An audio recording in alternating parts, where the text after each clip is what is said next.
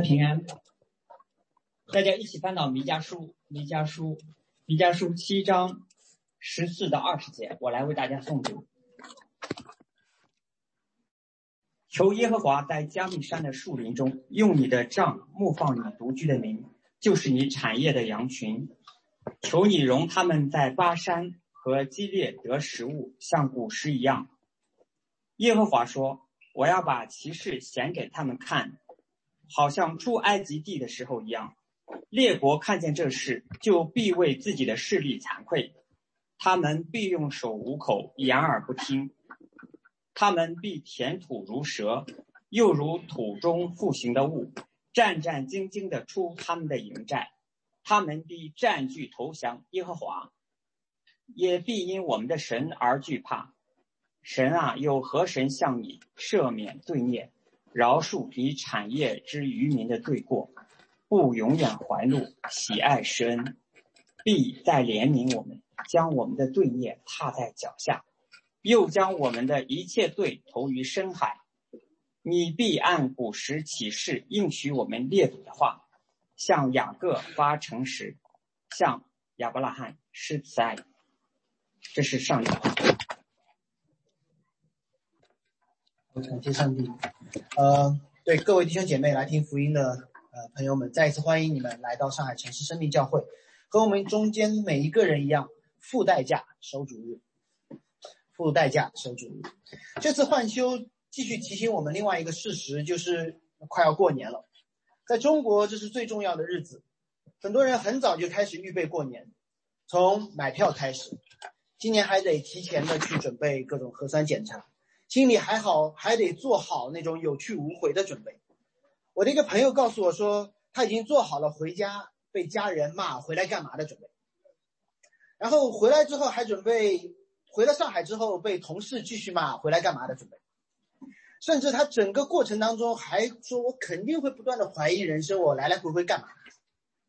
我就忍不住问他说，那你来来回回干嘛？他说，你这上海人怎么理解？我说你是寻找童年的记忆吗？你们习惯回老家过年的人一定明白，其实没啥童年的记忆可以寻找，只有成年人的压力，对吧？结婚了吗？加薪了吗？生娃了吗？隔壁那个谁谁谁怎么样了？那为什么还要回家过年？因为总有一些非个人性的标准在左右我们的行为，最后逼逼逼逼到一个地步，我那个朋友就说过年就是要回家的嘛。这是一个不能证明、必须遵守并且排他的真理。因为如果你相信过年就是要回家的，那你必定要反对就地过年是应该的这样说。所以，当你说听到说张医生说啊就地过年是牺牲，你就会感觉到自己为真理真的付上了代价，是值得的，而且是值得期待的，期待这自己在这一波的抗疫当中当中。成为一个贡献者，期待这是最后一轮的战役。在座的基督徒，你有没有觉得这其实挺像我们的信仰的？你越明白那个不以人不以人为本的真理，你做起决定来就变得越来的容易。因为你总是想说：“哎呀，我回家过年的路上会怎么样？回回来会怎么样？”如果你是真的相信回家过年是一个不可证明的真理，那你就回家了嘛。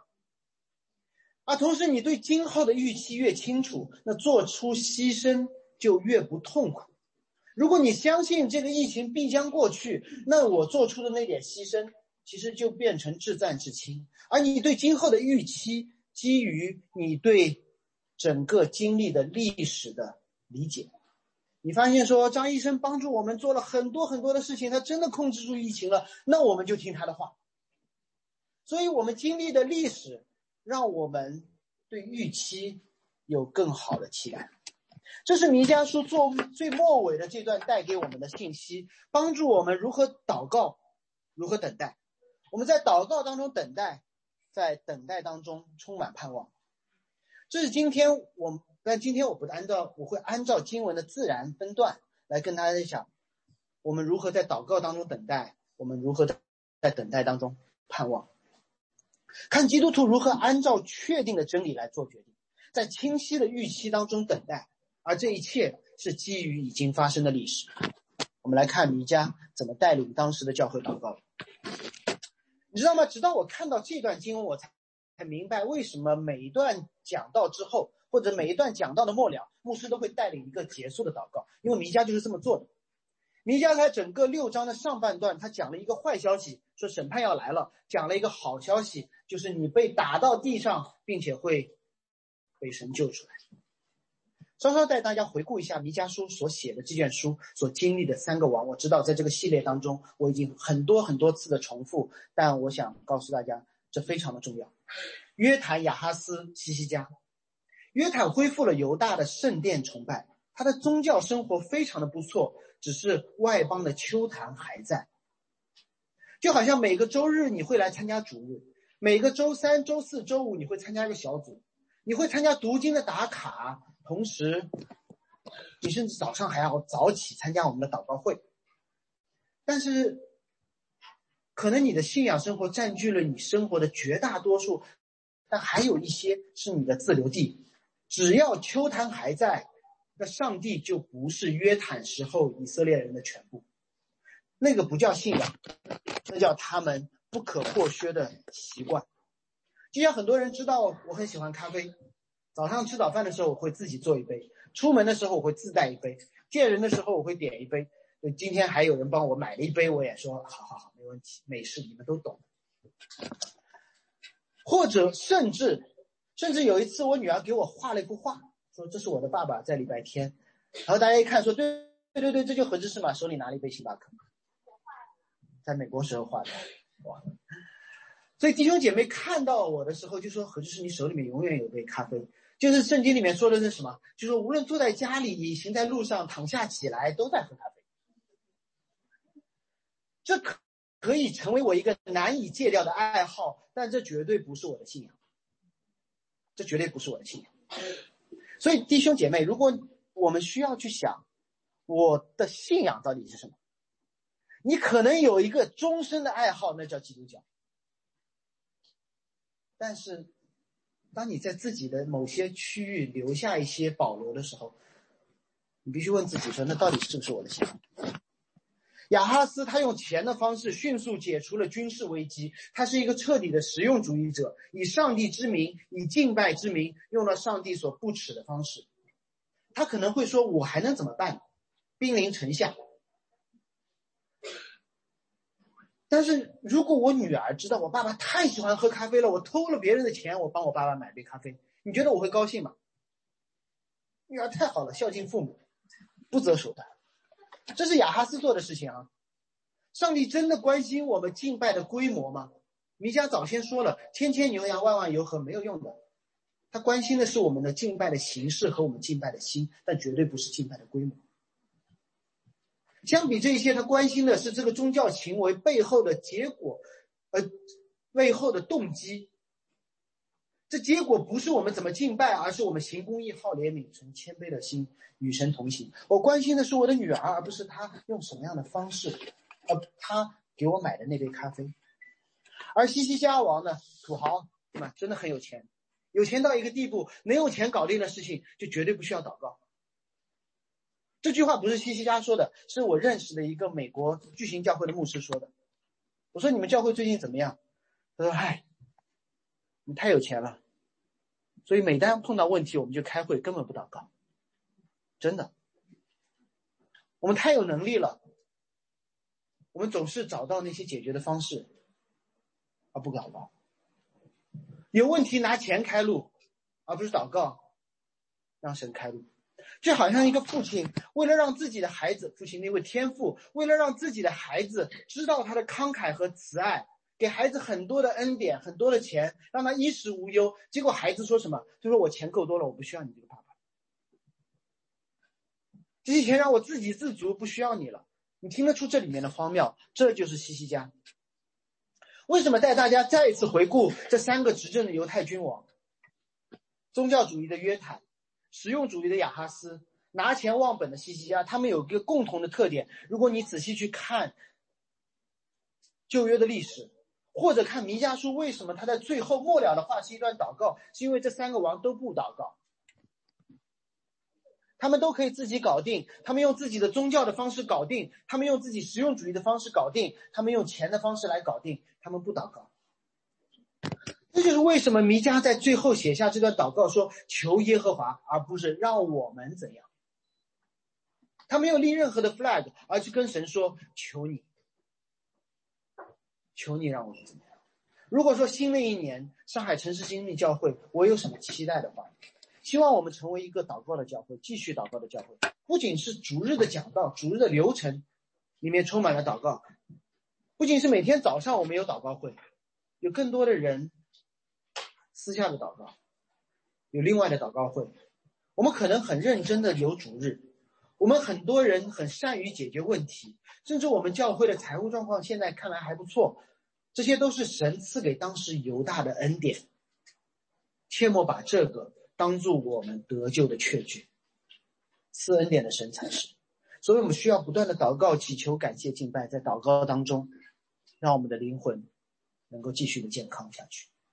你在教会久一点，就会听到一个说法，说祷告会的出勤率是一个教会的体温计。有一点道理，但我告诉你，这不是圣经的模式。祷告会的出勤率可能和这个教会的得病率有关，可能和这个教会被逼迫的程度有关。我相信你也参加过类似的祷告会，一祷告发现说每个人发了一张特别冗长的祷告清单，一项一项放在那里，一个小时、两个小时都不够。我不反对这样的祷告会，但你会发现我们教会还没有这样的祷告会，因为圣经里面的公开祷告。不是冲着人的实际需求来的。圣经里面的祷告是按照上帝已经有的启示来的。尼迦的祷告首先帮助他的读者看到了应该怎么祷告。约坦的祷告大概是什么样？神啊，我们开始敬拜了，你怎么帮助我们？亚哈斯的祷告是说：神啊，如何缓解这兵临城下的局面？哎，刚好我有钱，亚述也缺钱，那么神的护理，我把钱给他，他不来打我好了。西西家的祷告是说：“让我再活，不是五百年，再活五年。”结果他真的没死。他说：“神，你听了我的祷告。”于是我可以用五年任意妄为。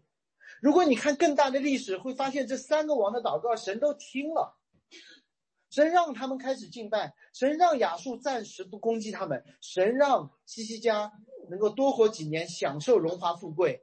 但神并不喜悦他们的祷告。神不喜欢他们搞定事情为目的的祷告，因此弥迦给了犹大人一个祷告的示范。到底我们祷告的内容依据是什么？弥迦祈求，在加密的树林中，用你的杖放放你独居的民，就是你产业的羊群，求你容他们在巴山和基列得食物，像古时一样。你看英文的版本更加尊重原文，两。原文是以一个动词起手，并且重复了这个词，是一个祈使句，叫“喂我们”。他说：“你喂养我们，在加密山的树林当中喂养我们，在巴山和基列喂养我们。”祷告首先是一个姿态，不是说你欠我的，你要给我，而是说求你喂我们。我们是一群羊，我们是婴孩，我们嗷嗷待哺。神啊，我需要你。同你在过去的日子做过，用什么样的工具来喂养我们呢？谁用什么样的工具来喂养我们？用杖，牧羊人的杖。牧羊人的杖不仅仅是用来打羊的，打狼的，还是用来打羊的，你们知道吗？当狼来攻击羊群的时候，牧羊人的杖就打狼去了。当羊离开了，离开了那道路，可能要刚才说的掉到沟里。翻到水里，走到到没有草的地方，前面有草，羊不看的，走到边上一点点，就往别的方向走了。牧羊人依旧要用他的杖来打他。你们看到耶稣的杖常常是一个钩子，我告诉你，牧羊人的杖上面是有刺的。所以保罗在悔改的时候，扫罗见到神的时候，耶稣对他说什么？他说：“扫罗，扫罗，你用脚踢刺是难的。”这是一个牧羊人对一只羊说的。牧羊人会把杖放在那里，当羊要走到那里的时候，他会踢到那个刺，就：“啊，好疼，好疼！”然后就回来了，就回到了那个有着丰盛水草的路上了。所以，所以他们的祷告说：“主，求你用这样的方式喂养我们。”用让我们痛的方式喂养我们。如果你相信，上帝设立了物理规则，是设定了我们的身体的规则，说我们碰到一个尖的东西，碰到烫的东西，我们觉得哦好疼，是为了保护我们。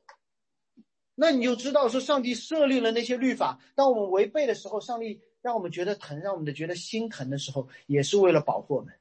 这你就知道为什么大麻风是一个咒诅，大麻风是让你不疼，让你被火烧的时候彻底的烧焦。让你碰到尖锐东西的时候，被你完全的扎透，不疼不是祝福，是咒诅。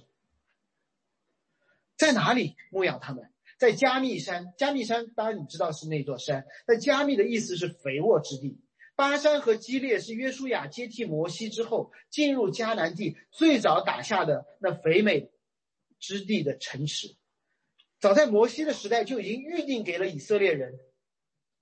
所以，这是上帝早就要给你们，给过你们，因为你们的罪，你们自己远离的那些地方。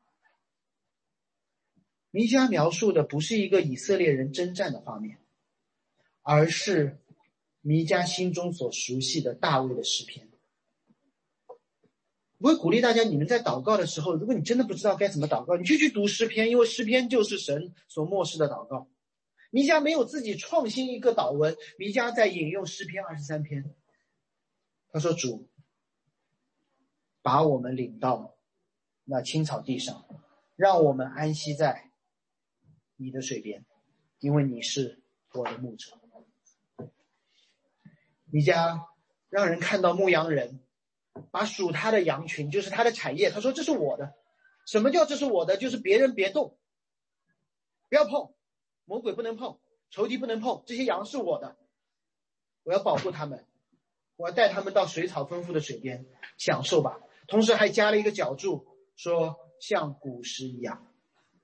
当约坦觉得他带来了宗教改革，当亚哈斯以为自己创建了和平盛世，当西西家以为他自己富可敌国的时候，弥迦引用了诗篇二十三篇，说我要把你们带到青草地上，领你们。到可安息的水边，说明什么？说明你们以为的宗教复兴，你们以为的和平盛世，你们以为的富可敌国，不是那真正的留着奶与蜜的地方。你没有想过，当时以色列人他们本来的祷告是什么？他们可能的祷告是约坦站在圣殿门口，祷告说：“主啊，你看，我带来了圣殿的敬拜。”不错，亚哈斯可能为自己的犯罪而感恩，说：“主啊，你看我学了外邦的能力，带来了平安，你应该表扬我的创新。”西西家的祷告可能是说：“主啊，你给我一些寿数，让外邦人更多的展现犹大的辉煌。有了钱，他就不再祷告了。”旧约当中没有记载这些祷告，这是我想出来的。但是这想出来的是有依有据的，因为当门徒祷告的时候。当耶稣教导门徒祷告的时候，耶稣说：“你们，你们不要像外邦人那样祷告。”我知道在座很多基督徒都很熟悉主导文。主导文的开篇，耶稣教导门徒的开篇是什么？我们讲啊，我们在天上的父不是，就像十诫的开篇不是除了我以外不可有别神，实际的开篇是神把以色列人带出为奴之地。上帝教导人祷告的开始是说：你们祷告的时候不可以像假冒伪善的人，你们祷告的时候不可以像外邦人。你们祷告的时候要这样说：我们在天上的父。什么叫不可以？不可以就是有一些法利赛人，他们非常属灵，非常敬虔，然后他们站在圣殿门口，站在十字路口祷告，好让别人看到他们的敬虔，就像约坦一样。他们像外邦人一样，以为话多就能垂听，就像雅哈斯一样，他以为像外邦人那样就可以得真正的平安。耶稣说话多就可以门垂听，不是上帝教你们祷告的方式，是旧约当中巴利祷告的方式。把那个拼命的祷告，拼命的祷告，喊得响，就以为上帝听得见。需要喊得响才听得见的上帝，不是一个值得祷告的上帝。而耶稣教导的祷告是说，你不可以效法他们，因为什么？因为你没有祷告以先，你们所需用的，你们的父早已知道了。其实不仅天父已经知道了，已经知道的天父都已经教我们怎么祷告了。旧约时候，上帝给了人诗篇作为祷告的范本；新约当中，耶稣甚至把所有的祷告范本浓缩在了主祷文当中。所以我们在祷告主祷文的时候，不要不要有口无心的说哦，祷告这一段说明前后已经被神盖了章了，不是。加尔文提出，如果你的祷告不能与主导文契合的话，那么那句祷告就不要对神说。有一个小知识点。总之，给大家一些知识点。有没有想过，主导文最后没有以奉耶稣基督名祷告？那为什么我们祷告的时候要奉耶稣基督名祷告？对，那个祷告是耶稣基督的祷告。假设，假设那个，比如说傅维之，傅维之跑过来说：“我奉你太太的名告诉你，今天回家吃饭。”那你觉得我会相信吗？我会相信，因为这是我太太会说的。今天回家吃饭，不要在外面玩太久。然后，如果又有另外一个人跑过来跟我说：“我奉你太太的名，给我买一辆玛莎拉蒂。”那我说这个不是我太太会说的话，所以你不要奉我太太的名，理解吗？这就是奉耶稣基督名的原因，不是说我祷告完了之后奉耶稣基督的名，就让前面的祷告被神听见了。而是用奉耶稣基督的名来确认，这会不会是耶稣口里所出来的祷告？我们的祷告必须被耶稣的祷告、被耶稣的生平、被他的品格所约束、所影响。所以我说啊，让我明天中三色球，有有没有双色球吧？双色球，三色球。奉耶稣基督名祷告，神不会听的，这不会是耶稣的祷告。所以。所以你看到弥迦用诗篇来约束了他的祷告，并且告诉当时的人应该怎么祷告。弥迦求的是什么？是上帝在诗篇当中的应许，在历史当中的应验。你想过旧约当中有多少牧羊人吗？好多的。上帝通过整个历史告诉你人是怎么牧羊的。亚伯是第一个牧羊人，亚伯拉罕是牧羊的，对吧？保护他的羊，然后互相有人抢羊的时候，他就把他这是我了。雅各也是牧羊人，摩西在米甸牧羊，大卫在旷野牧羊，牧羊到一个地步，连牛不是牛，连狮子、老虎都要打。米迦没有求主啊，让我成为牧羊人。米迦说：“主啊，我们是羊，求你成为牧羊人。我们是一群跑丢的羊，求你牧养我们。连我们真的需要什么，我们都不知道。这是祷告。”所以弥迦在这里祷告，并没有按照自己的期待，而是按照上帝清楚的应许和历史当中已经的作为。所以我们的祷告到底被什么来改变？是被神的话改变，还是因为我们的需要来改变？弥迦这里没有提任何自己的需要，因为他知道我需要知道我需要什么。我再说一遍，弥迦需要知道他真正需要什么。这是上帝清楚的应许。和历史当中作为，上帝回答我们的祷告，上帝会回答的。这里上帝就回答了。我们会问上帝没有回答我们祷告，首先我们要问的是，我们期待上帝怎么回答？我们是否按着上帝上帝的心意祷告？过年我的女儿总会提，主要是过年，但她还好，他没有什么过年的感觉。比如圣诞和生日，他总会提到一些什么？他会问说：“爸爸，爸爸，我要一套新的玩具，我要套乐高。”我会说，你已经有这么多了，你知道吗？乐高有一种文化叫 build your own，搭你自己的。他会觉得这个回答很爸爸，又抠，然后又给他一些创新的东西，然后各种各，所以他他就听了嘛，听了我听了我对他祷告的回应，然后他把之前的火车站也拆了，小汽车也拆了，City 系列也拆了，什么 Friend 系列也拆了，开始搭他自己的东西。所以这是他的祷告以及我的回应，然后他的顺服。然后他可能会说：“爸爸爸，我要 Costco 的薯片，那种大包的低热量的非油炸的玉米薯片。”我说：“可以。”为什么他会这样来求我？因为我曾经买过，我也喜欢吃，而且我假装这个吃了不会胖。然后我不仅回答了，他回答了他的祷告，这是他和我共同经历的历史，让他能够正确的按照爸爸会回答的祷告来祷告。有的时候他可能会说：“爸爸爸爸，我我想在教会旁边买个房子。”他没有说过。如果有一天这么说，那我会说：“你到底认不认识你爸？你跟你爸有没有共同经历的那段历史？这和你的实际需要毫无关系。”于是我的回应是什么？我假装听不见嘛，或者假装听错了。爸爸爸，是不是我要在教会旁边买个汉堡？所以这里耶和华回答了摩西的祷告，啊，不是摩西，弥迦的祷告。我们需要知道上帝到底用什么样的方式来回答我们的祷告。可能是假装，不是假装听不见，听见不回答。可能用他的话来回答，可能用我们的经历回答。而这里上帝回答摩弥迦的祷告是说：“你回答的好，因为你按照我明显的旨意来祷告了。你用了诗篇。”于是你按照我显明的旨意，就是古时的那些事情。于是上帝就给了弥迦一些确认。他说：“我要把骑士显给他们看，好像出埃及的日子。列国看见这个事，就为自己的势力羞愧，用手捂口，用眼耳不听。他们必如土填土如蛇，如土中复行的物，战战兢兢出他们的营寨。他们必要投降耶和华，也因我们的神而惧怕。”让我们一点点来看上帝对祷告的回答是什么。一上来说，我要把骑士显给你看。这句话又是引用，不是原创。你知道，上帝没有用任何新的方式来回答他，而是用旧的方式来回答。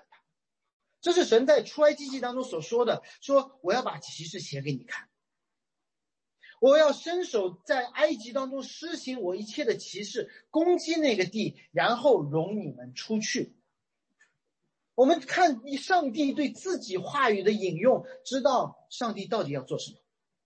有人记得在出埃及记三章，上帝说：“我要在埃及行骑士”的上文是什么吗？上文说：“埃及法老必不听摩西的。”上帝让摩西说：“你跟法老去说。”然后摩西说：“不不不，我说了，上帝法老肯定不听。”然后摩西的祷告是什么？摩西祷告神说：“主啊，你让法老听我的吧。”然后法老，上帝的回答是什么？不不不不不，我就是让法老不听你的，这样我才能施行奇事，让埃及人知道神是谁，最后他会听你的。你知道吗？我们求神说，神求你今天就让把这件事情搞定。神的回答通常说，不，今天我不会把这件事情搞定，好让更多的人知道我是谁，最后我帮你搞定。出埃及的时候，上帝行的哪些启示？他攻击了埃及，一灾、两灾、三灾、四灾、五灾、六灾，整整十个灾。我上一次说过，今天要重复，不要忘记绝大多数的灾难，十灾当中绝大多数的灾难，不是只针对埃及人，是针对埃及所有的人，只有很少的几个把希伯来人区分开了。让法老知道说这群是属神的人，但是你仔细想，尼罗河水变成血的时候，希伯来人能喝吗？也不能喝了。青蛙满地爬的时候，爬到希伯来人家中了，爬了。尘土变狮子的时候，身上长疮的时候，下冰雹的时候，希伯来人无一幸免了。蝗虫来的时候，吃光了所有的粮食，希伯来人一样的挨饿。神让以色列人也切实的经历一切罪的审判。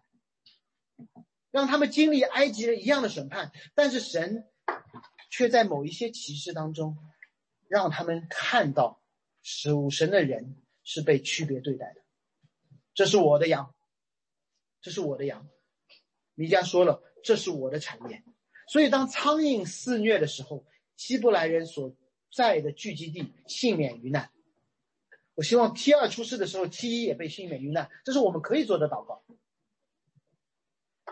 当畜畜蔓延的时候，以色列家的牛羊不死，因为上帝特意用牛羊的事情告诉别人说：“这是我的羊，我的羊就是不死的。”当黑暗笼罩的时候，以色列人家中有灯；当逾越节的时候，埃及的灭命天使看到门楣上涂的血，就越过去不杀长子。这一切的启示告诉了我们什么？耶和华说了：“好让埃及人知道耶和华是谁。”耶和华是那个审判的上帝，耶和华是从审判当中救赎一些人的上帝，而不是让希埃及人知道希伯来人是谁，让人知道耶和华做了什么，而不是希伯来人做了什么。事实上，这些希伯来人什么都没有做，这是令人惊奇的。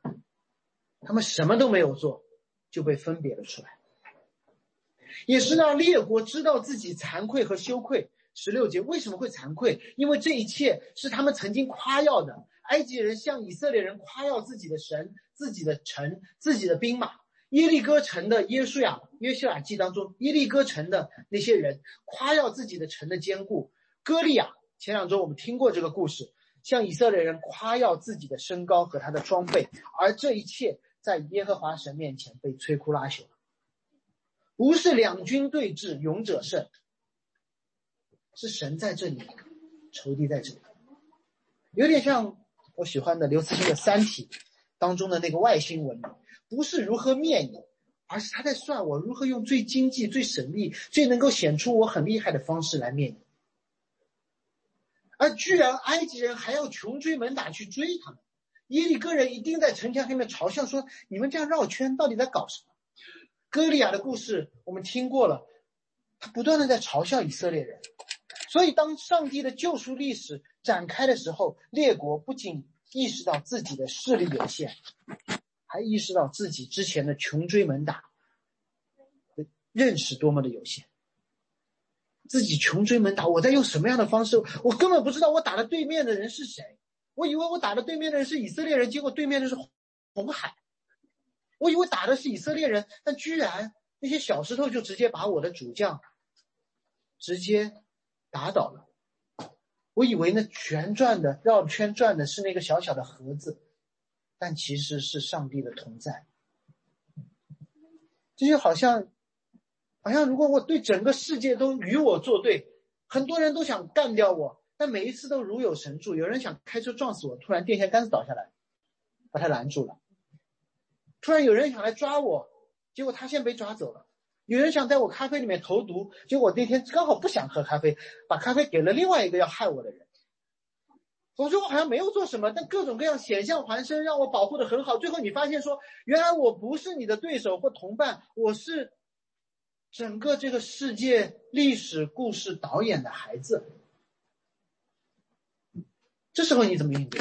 这好像说你进入了那个盗梦空间当中，我是我是控制整个这个梦境的那个主，拿我没有办法。这时候你应该回答的是说导演导演，我到底应该干嘛？导演会说什么？你应该做中心的演员就好了。按照我已经给你说的戏，你好好的忠心的演就好了。行公益好怜悯，存谦卑的心啊！之前刚刚说过了，你就按照导演给你的剧本好好的做嘛。最厉害的导演，他了解演员，给出足够的信息，就成了一台戏。有些人会反问：我们能不能忠心的演一个大反派？我告诉你不能，因为你已经知道导演显明的旨意，就是上帝的律法。你再做反派，你只能说你是一个不忠心导致你成为反派。而一个全能的导演，能够把任何在片场踢馆的反派用到他的故事当中，他并不会说这反派是正义的。而是显出这导演的权能。这样解释，你就可以理解为什么在埃及，法老一而再、再而三的心刚硬，他的人设是反派，他不愿意遵守这个导演做的事情。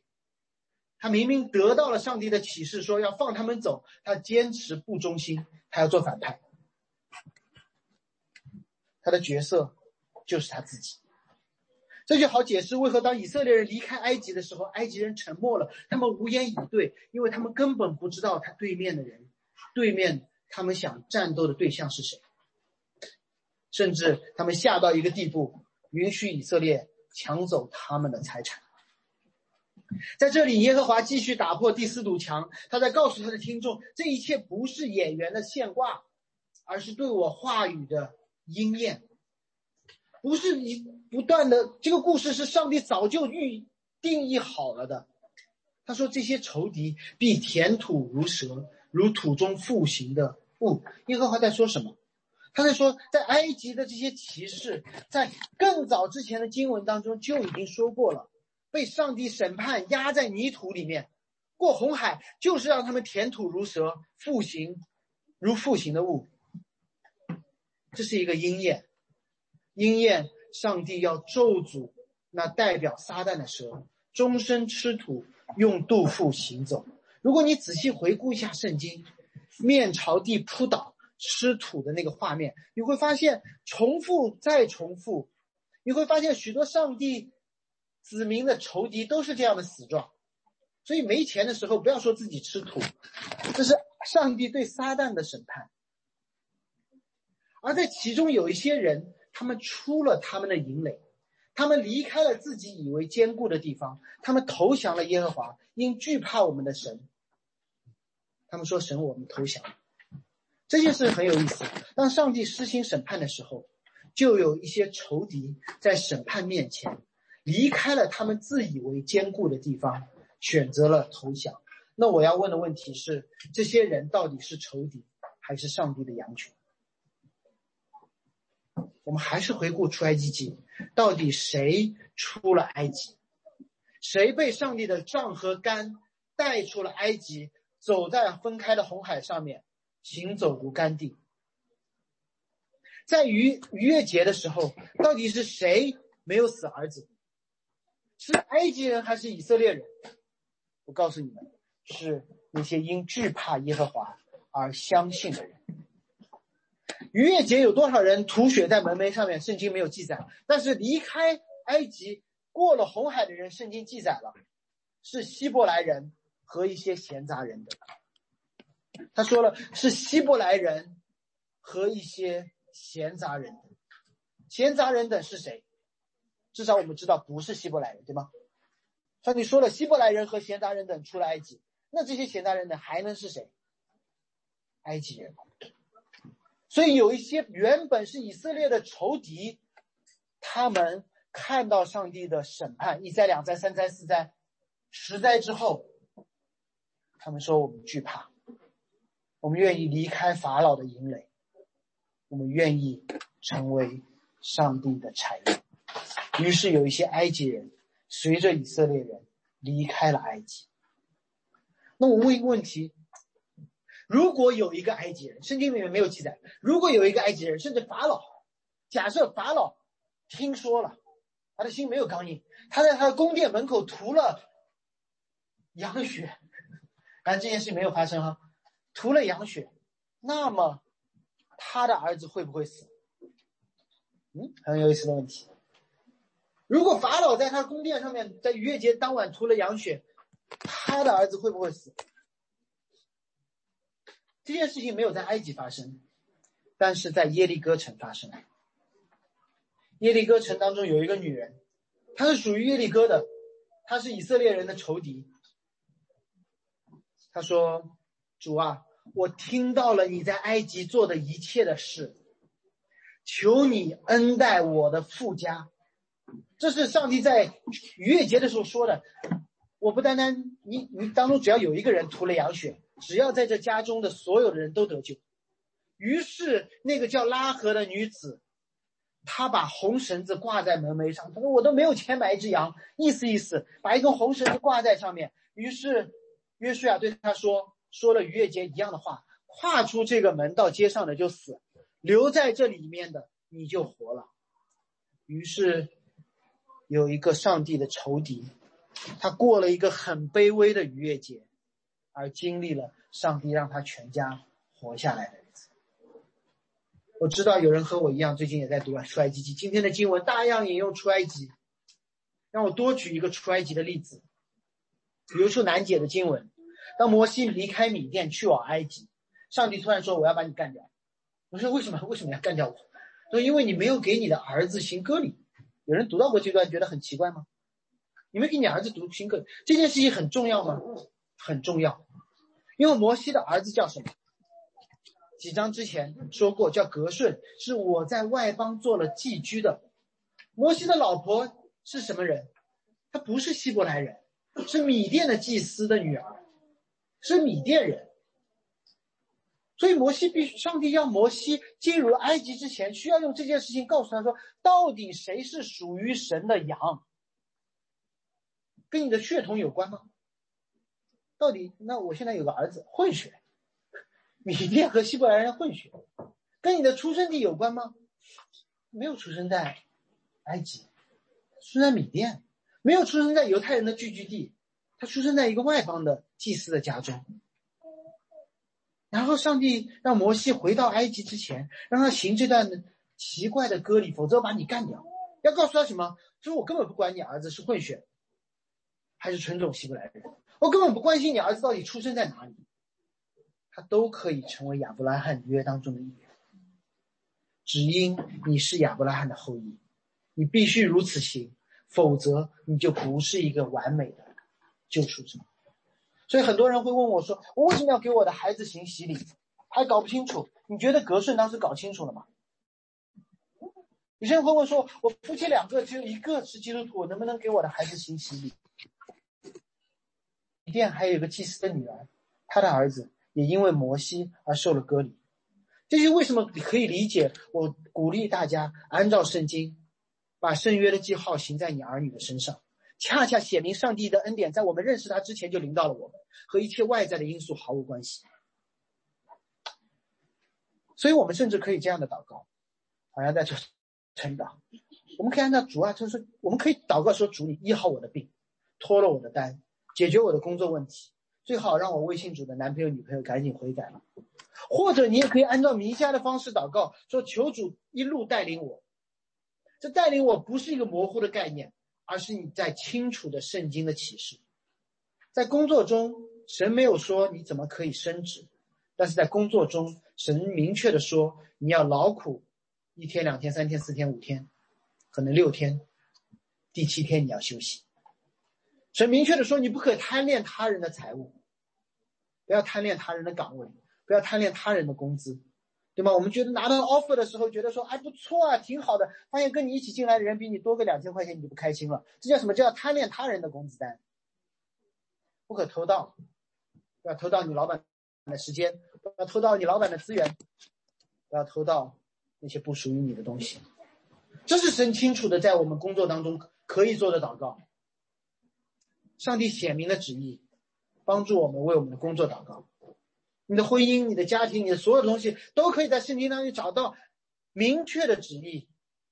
那我们就可以放弃我们自己的小期待，同时期待我们在苦难当中坚守上帝律法、被上帝拯救的事情发生，被人看到，甚至被我们的死对头看到。他们都可以在走投无路的时候问我们：“你们的神要我吗？”这时候欢欢喜喜的迎接他们，迎接这些因惧怕而加入教会的事情，这是不容易的。在旧约当中，接纳拉合对于以色列人来说不是件容易的事。她是一个妓女，她是一个外邦的妓女，她是一个我们将要攻掉城池的那个仇敌的妓女，仇敌当中的一个妓女。在新约当中，法利赛人接纳税吏是不容易的，因为这些税吏还征他们的钱。在使徒行传当中，接纳那个被逼迫教会但同时重生的保罗是不容易的。在今天教会当中，接纳一个和我们不一样的人是不容易的。但我们可以首先为神感恩，我们首先是被接纳回去那个跟神太不一样的人。这件事情是圣经当中清楚明白的事。当我们纠结的时候，当我们纠结的时候，我告诉你可以做一个容易的决定，就是按照圣经做决定，这是容易的。我相信很多人都看到了四月份我写给大家那封信，让我们每一个周日碰到工作日的时候就变得很容易嘛。大家不再会问说我到底是线上参加还是线下参加，我到底是请假还是怎么样。当我们会说今年二零二一年我们会有多少个主日的时候，我确定要来。我就可以安排我的调休，安排我的加班，安排所有的事情，这变成一件容易的事情。如果基督徒还有一天在为将来的事祈求上帝，那就说明我们还在等待当中。事实上，如果你在圣经当中看到祷告，尤其是诗篇当中的祷告，通常和另外一个主题同时出现，那叫等待。等待意味着最完美的还没有到，等待意味着我们可以按照那个最完美的。来预备自己，主啊，还有多久？主啊，这样还要到几时？啊，我们的祷告呢，常常会是说主啊，现在，你知道吗？当我们想现在的时候，最容易的方式就是学雅哈斯，学西西家。而不是等待。在下半段的等待当中，弥迦的祷告让人看到了盼望。等待不可怕，可怕的是等待当中没有盼望。而弥迦给予的是等待中的盼望。十八节，神啊，何生向你赦免罪孽，饶恕你产业之渔民的罪过，不永远怀怒，喜爱施恩，必再怜悯我们，将我们的罪孽踏在脚下，又将我们的一切罪投于深海。弥迦继续引用出埃及记。他说：“有何生像我？神早就说过，有何生像我。同时，出埃及记三十四章说，耶和华在他面前说：耶和华，耶和华是有怜悯、有恩典，不轻易发怒，并有丰盛慈爱和诚实的神。这段经文出现的地方非常有意思，是出现在出埃及记的三十四章。我知道你们对经文的章节可能不熟。三十四章发生了什么？这段话发生什么？是上帝让以色让摩西。”重新做了两块法板，上帝让摩西重新做了两块法板，那可能你就知道为什么要重新做，因为前两块被摩西给拆了。为什么摩西要把前两块给砸了？因为三十四章前面是三十三章，三十三章前面是三十二章，三十二章发生了一件非常严重的事，就是以色列人拜了金牛。摩西让以色列人在山下等。他说：“我要上去跟耶和华拿十诫。”结果以色列人等等等等等等，哎，你怎么还不回来？还不回来？是不是放弃我？红海门口都没有放弃你，埃及都没有放弃你，旷野当中没有放弃你，你再等两天你就说放弃我。然后呢，他们就造了一个埃及的神，他们没有造别的神，他们没有造观音，因为观音不是埃及的神，金牛是埃及的神。然后呢，他们指的这个牛叫什么？叫这是耶和华，上帝刚刚给他们十诫，说不可用金银雕我的偶像，不可妄称神的名，他们就用金银雕一个偶像，妄称我神的名。于是摩西看到之后大怒，砸了法板，让他们吃下去。让他们吃下去是什么？是一个审判，让你们吃土，真的让你们吃土。好像什么？我给你们描述这样的一个画面，不要觉得这是小事情。以色列人是被埃及奴役的，他们在埃及被奴役，还被强行的去敬拜埃及的偶像，就好像一个女孩被卖淫集团控制，必须不断的工作才能活下去，每一天都生不如死，他在生不如死当中等死。突然有一天，有人跑过去跟他说：“我带你出去。”带你出去的那个人是一个王子，他说：“我带你出去，而且我剿灭了这个犯罪的集团。”跟这个女孩说：“你自由了。”你有自由回到网络上，你有可以自由嫁给给我。女孩做了个很简单的决定，说我愿意嫁给你。于是王子把她带回家，告诉他说：“我给你一个名字，别人都叫我王子，我告诉我给你一个名字，只有你可以这么叫我，仆人不能这么叫我，外邦人不能这么叫我，只有你可以这么叫我。开心吗？开心。但是我要帮助你改掉之前的那些恶习。”你需要健康的生活，你需要怎么怎么怎么样？这样，我给你安排一个课程：如何成为一个淑女，如何成为一个公主，如何成为一个得体的女人。王子说：“我帮你去安排。”离开了不点一点点的时间，这个女孩呢，就联系上了之前的一个嫖客，邀他来到了王子的宫中，行苟且之事。甚至在行苟且之事的时候，他用王子的那个名字去喊那个嫖客。这时，这个王子回来了。这是金金牛犊事件的本质，知道吗？这是金牛犊事件的本质。嫖客会介意吗？嫖客不介意的。嫖客不排他，你信什么都可以。我是众嫖客当中的一个，你知道吗？这就是很多人说你信这个也可以，信那个也可以，没关系的，只能说明他不认真。两种一起信可以吗？假王子才同意两种一起信，真正爱你的，是不允许的。这个故事里面，摩西愤怒了，他砸了法板，审判了以色列人，但是上帝没有彻底的审判他们。当摩西说他们罪无可赦，拿走我的性命吧，摩神说不行，你的命没有用，你的命没有用，你也是那个罪人。到我追讨的时候，我自然追讨。上帝一定要追讨，慈爱的上帝一定要赦免，怎么办？会有一天，这里当中提到了那一个日子，面对要审判的罪人，上帝审判的罪。在这里，我们看到了三个对罪的描述。中文我很高兴，和合本用了三个词：罪孽、罪过和罪。如果你看英文的圣经，它也做了区分。哎，好复杂，为什么？一个罪嘛，罪孽被翻成了 iniquity。罪过非常非常翻成了我们熟悉的 sin，而罪在其他方面被翻译成过犯，英文叫 transgression。在希伯来圣经当中，这三种是不同的罪。当以色列人看到这三个罪连用的时候，三连击的时候，他会明白，这指的一切亚当犯罪之后破坏掉的东西，都被神承担了。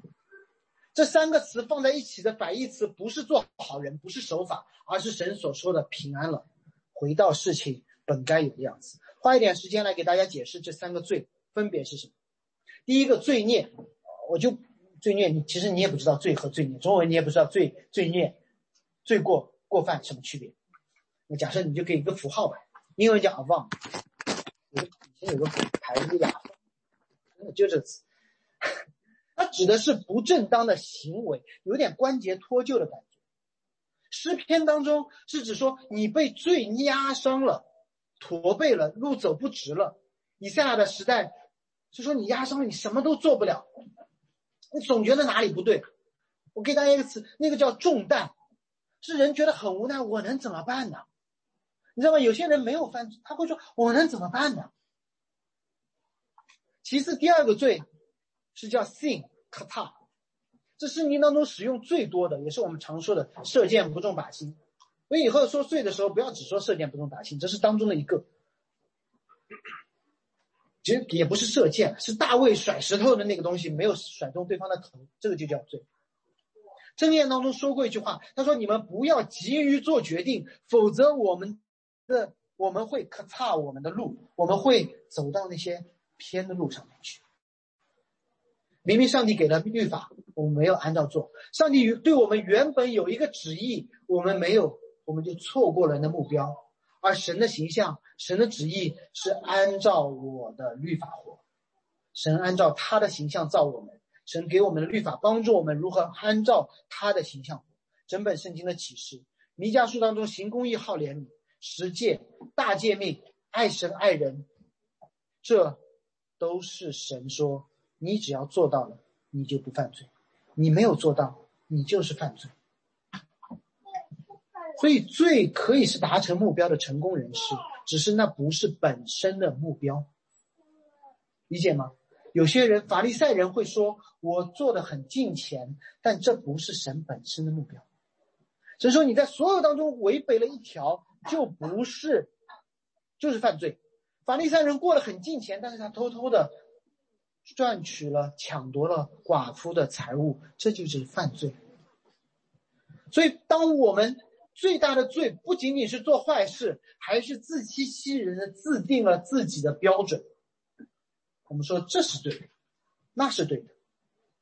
保罗说：“我是罪的奴仆，就是以色列人在埃及按照法老的标准活，做法老工地上最好的民工，这是罪。”所以，如果说阿旺罪孽是中断的话，那么这个罪 sin 就是我错了，我错了。那最后 transgression，哈萨那个 trans 就是穿过嘛，gression 我没仔细研究，但是法语当中 gression 这个词的意思是是非常的肮脏，令人作呕。什么叫令人作呕？就如果有一个人在这里吐了。那我就不愿意走到你们那里去嘛，对吧？我就不想跨过这个东西嘛。所以 transgression 这个东西是在所有的，是破坏了我们亲密的关系，破坏了我们信任关系。就是保罗所说的那福音的墙，彼此之间有了各种各样的墙，就是拉黑，就是不联系。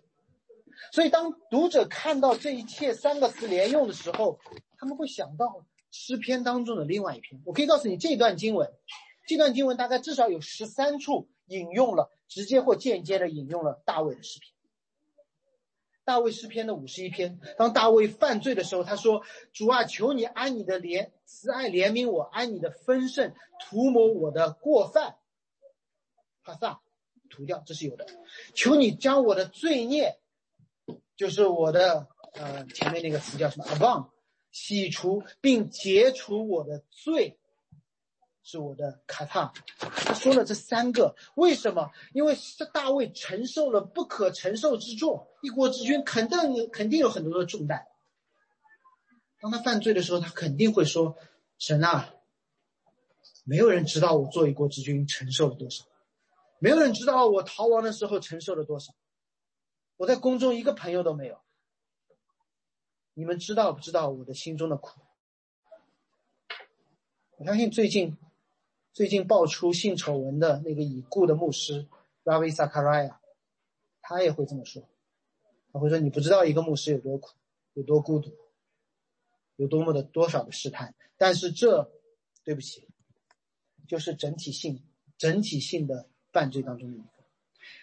他犯罪了，他和别人的妻子犯了奸淫，他就错就是错。最后，你有没有发现，当大卫和拔示巴犯了奸淫之后？大卫和拔示巴有没有建立亲密的关系？没有，他们分开了。因为当大卫见到拔示巴的时候，想到的就是他们的罪。直到大大卫写了诗篇五十一篇之后，他才重新和拔示巴同房。罪让人彼此之间的关系越来越分离。大卫犯罪之后，他不再去圣殿，他害怕见到所有他的儿女子民和大臣们。这是神，他与神失去了信任，各种关系之间产生了隔阂。所以神做了一件事情，那就是饶恕罪过，践踏罪孽，投过犯于深海，如同法老的军队那样对待那些罪，不是因为以色列人多好，而是上帝对自己的约有多么的忠诚。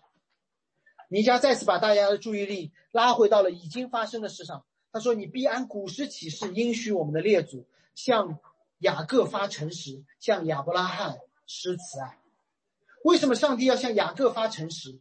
一个一直靠自己骗啊骗啊骗啊骗啊的儿子，上帝让雅各，他不是把雅各直接救出来，上帝让雅各碰到了一个比自己还要雅各的，叫拉班，对吧？你你骗的很，对吗？然后你碰到一个比骗的还比你更狠的人。”最终，雅各放弃了自己的方法，他紧紧抓住上帝的应许。最后，他在临死的时候，你知道雅各在临死的时候，圣经怎么记载吗？如果你读整个的创世纪当中雅各，你发现这么多故事，我应该记住什么？希伯来书让我帮助我们记住应该记住雅各的事情。他说，雅各给约瑟的两个儿子祝福。雅各给约瑟的两个儿子祝福，这是希伯来书的作者读创世纪得出雅各故事的结论。为什么？因为雅各出生的时候，他们两个儿子在抢啊。为什么他们会抢？他们假设上帝的恩典不够。于是，雅各在临死的时候，他说：“因为我抓住了上帝的恩典，我不是抓住前面那个人把他拽到后面，我不是抓住我爸爸给我的恩典，而是我抓住了神的恩典，我就让这两个儿子。”不再彼此相争，而是均分上帝的恩典。亚伯拉罕也是如此。亚伯拉罕急啊，要生孩子怎么办？老婆的使女也拿过来用，害怕怎么办？把老婆送人，送了一次又一次。但是亚伯拉罕所有的行为都要破坏上帝要与他立约，说我要让你你自己出生一个儿子。而上帝真的让他看到比他更敬畏上帝的外邦人。啊，亚伯拉罕相信上帝给他的儿子的约，相信到一个地步，亚伯拉罕敢向自己的儿子动刀。亚伯拉罕不是说我不稀罕这个儿子，所以我在他身上动刀，是我相信给我儿子的那个上帝，是让我在这个儿子身上动刀的上帝。这个上，所以亚伯拉罕甚至他相信了。那个从来没有在他那个时代出现过的复活。效法雅各吗？不是，是看到在雅各无论雅各怎么抓，上帝抓他抓的最狠。是效法亚伯拉罕吗？不是，是无论亚伯拉罕多么努力，上帝的计划总是不变。作为上帝故事当中的演员，要么自己出戏，然后被导演抓回来，要么就老老实实、忠心的按照上帝的剧本，在天使和众人面前演一场大戏。那我们相信的到底是什么？罪孽的重担被耶稣背负了。所以在天路历程当中，当那个重担拿走的时候，天路客的第一反应是什么？他还是弯着腰。真的吗？真的会不会抬起来撞头啊？没有，神说拿走了，是重的刑罚加在了基督的身上。我说，哎呀，我错了，我错了，不用再带着负罪感往前走了。如果你相信十字架，是过犯带来的分裂和不幸，已经被十字架填平了。最后一前两点是好理解，因为只关乎我们自己。最后一点，彼此之间的不信任，我们怎么办？你知道吗？个人性的说，我相信重担拿走了，我直起身子走没问题。我相信罪被赦免了，我大胆的去行公义、好怜悯没有问题。但我们总会觉得说，我身边的弟兄姐妹，身边弟兄姐妹，我还不愿意向他敞开怎么办？我们还是不信神说，我们会说主啊，这是不可的。神说我信任你。那么当彼得说主啊，这是万万不可的，神说我相信你，我甚至相信你会出卖我。信任不是双方的，信任是单方的。上帝甚至相信彼得会出卖我，上帝说我还是相信，知道吗？这是福音。福音不是鸿沟的两边各修半座桥，在鹊桥相遇。福音是无论我们多糟，无论我们跑得多远，十字架都一起一定够得着。马上要进入一个新的季节，无论是中国年还是之间教会的第二年，这段圣经在对我们说什么？我们好像一个小朋友期待他的新年礼物、新春礼物那样。他越了解自己的爸妈，会越期待得到怎样的礼物。他越了解他爸妈曾经给他们预备的礼物的方式，越能够满足自己的期待是什么。这段时间就变得越容易，甚至变得越短暂。如果我们期待的是上帝给我们的礼物，那么我们不用担心剧透，因为他给我们的一定是我们眼睛未曾看见。耳朵未曾听见，人心未曾想象的，我们可以带着这样的期待，如果是从神而来的，肯定超过我们的想象。所以不要用我们的祷告限制上帝给我们的好东西。如果是从神而来的，一定被他自己所约束。约束他的是耶稣那极致的美善。我们一起祷告。我们的主，我们向你祈求，求你在这间教会的这个新的季节里。让每一个人更爱你的话语，更爱你，被你的话语保护，被你的话语所督责。让我们相信你的话，这样我们就知道我们的罪重担已被除掉，我们罪的代价已被偿付，罪的强援已被拆毁。让我们期待，期待你，如同在过去一年大大的把厚恩赐给我们一样，在新的一年当中，也给我们，不是不仅仅是够用的。而是让我们惊讶的恩上加恩，奉耶稣基督的名。好，我们拿起我们拿到我们的小册子，我们翻到第啊。